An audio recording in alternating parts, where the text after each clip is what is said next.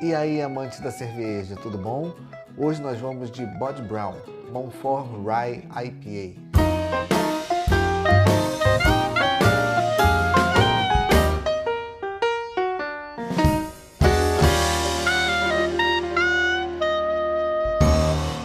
E vamos com mais um rótulo da cervejaria Bod Brown, lá de Curitiba. Esse é um rótulo que eu vi recentemente no site, eu já tinha visto algumas pessoas postando no Untapped, que é um aplicativo, uma rede social de cervejas, algumas fotos dessa cerveja e vi que eu nunca tinha provado dessa cerveja. Então eu decidi trazer aqui para o canal, junto com esses rótulos dessa série da Bod Brown, para poder fazer uma degustação aqui para mim sendo a primeira vez, primeira experiência com esse rótulo. A Montfort Rye IPA é uma colaboração entre a Bod Brown e a Brasserie Montfort, no estilo American IPA com centeio, conta com graduação alcoólica de 6,1% e amargor médio-alto, sendo uma bebida de coloração ouro acobreada. A Montfort Rye IPA foi vencedora da medalha de platina no Mundial de Labière do Rio de Janeiro em 2014 em sua composição cuidadosamente elaborada, leva os maltes base Pale Ale inglês, malte de centeio e maltes de cevada Cara Red, Cara Monique 2 e o Special W. A combinação dos maltes promove um elegante sabor de pães e caramelo, combinado com amargor e toque de frutas cítricas e tropicais provenientes do blend dos lúpulos Citra e Mosaic. Como eles mesmos dizem, 6,1% de graduação alcoólica. Já fiquei super curioso porque eles deram a descrição completa dos maltes e dos lúpulos que utilizaram na receita dessa cerveja. E vamos lá, o que é uma Rye IPA? Rye IPA é uma IPA com centeio. Rye, em inglês, significa centeio. Centeio é um dos grãos que pode ser malteado. Então, é comum você ter cervejas feitas com centeio no lugar de cevada. O centeio tem um sabor forte, tem um sabor marcante, um sabor muito próprio dele. Muita gente não curte, muita gente torce o nariz pro centeio na cerveja. Eu acho que se usado da forma correta, ele traz muita personalidade e traz um sabor incrível, incrível para a cerveja. Eu não me lembro se eu já provei alguma Rye IPA, provavelmente sim, mas é fato que esse rótulo especificamente eu nunca provei.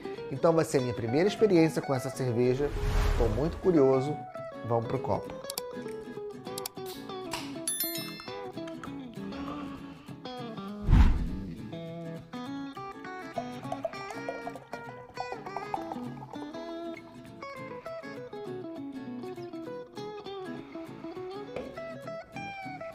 Nossa. Sutil turbidez, de uma coloração cobre, muito bonita, muito bonita. Perlage tímido, formação de, espuma muito boa, muito boa formação de espuma mesmo.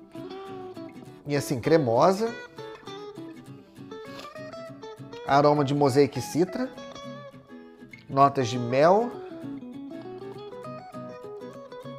pães tostados, aquele pão com uma casca já mais puxada para o marrom. O mosaic e citra aqui estão bem intensos, aquelas, aquele, aquelas notas de frutas amarelas e frutas cítricas, puxando para o maracujá, para manga. Complexo esse aroma, né? essa mistura. Você vem com mel, você vem com malte, você vem com pão, você vem com fruta. É, é, é uma combinação bem interessante de aromas. Interessantíssimo, interessantíssimo. Espuma baixou razoavelmente, mas ainda tem uma boa, boa persistência essa espuma.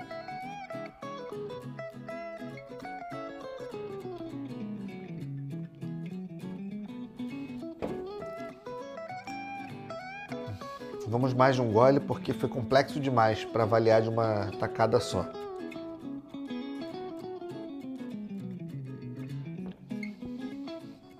Vamos lá. Logo que você coloca na boca, o malte vem em primeiro plano.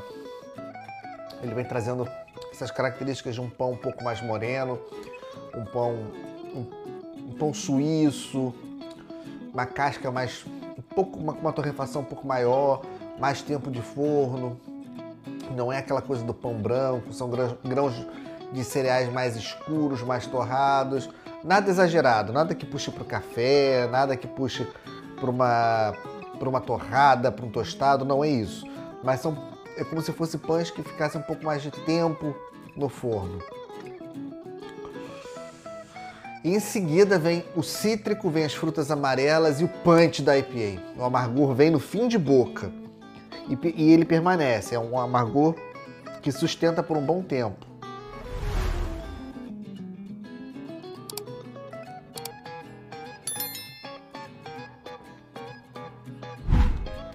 Muito equilibrado entre o dulçor, o amargor com uma sutil citricidade mesmo por conta do lúpulo citra. As frutas cítricas aparecem muito aqui, em contraponto com é, essa, esse sabor forte e marcante do centeio. Que cerveja interessantíssima! Muito, muito gostosa, muito interessante, com uma pegada muito diferente. E é interessante que essa citricidade ela remete quase a uma acidez. Não chega a ser, mas remete quase a uma acidez. Tem uma sutil adstringência na boca, o que é comum no centeio. Mas não é uma adstringência que compromete, que incomoda. É só uma característica que está presente por conta do centeio, é natural. E sabor prazeroso, é um sabor persistente, é um retrogosto que permanece na boca, longo, que dá para ficar curtindo. E aí vem essas notas de frutas tropicais, de frutas amarelas, que vão surgindo no fim de boca, e esse retrogosto que preenche mesmo o céu da boca. É uma cerveja fascinante, uma cerveja incrível, como tudo que eu provo da Body Brown. É, realmente é muito bem feito, de extrema qualidade, muita personalidade, um sabor incrível, de um aroma apaixonante, inebriante para os iniciantes, não aconselho para esse momento. Por quê? Primeiro, ela é uma cerveja lupulada, ela é uma IPA. Ela vem com punch de uma IPA e ela tem muito amargor. E ela tem muita complexidade entre os maltes e os lúpulos. E são lúpulos que trazem notas, obviamente, muito interessantes.